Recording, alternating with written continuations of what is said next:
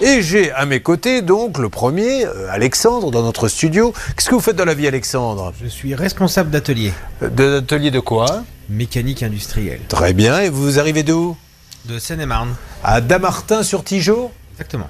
Il se passe des choses là-bas, Céline Oui, il se passe des choses, notamment une soirée Halloween. Ce sera le 29 euh, octobre prochain, 18h, 19h45. Donc, on va ramasser évidemment les bonbons chez les gens et puis on se déguise et c'est organisé par la ville. Je me rappelle d'une soirée Halloween où j'étais allé avec Hervé Pouchol. Oui. Il a sonné, la personne a ouvert la porte, a dit Waouh Il est dingue ton déguisement Et là, Hervé a dit Ah, je ne savais pas que c'était déguisé. Oh, non. Ah non, non, ça a été un, un- un énorme malaise. Énorme malaise. Ça s'est bien terminé. Oui, oui, ça s'est bien terminé quand même.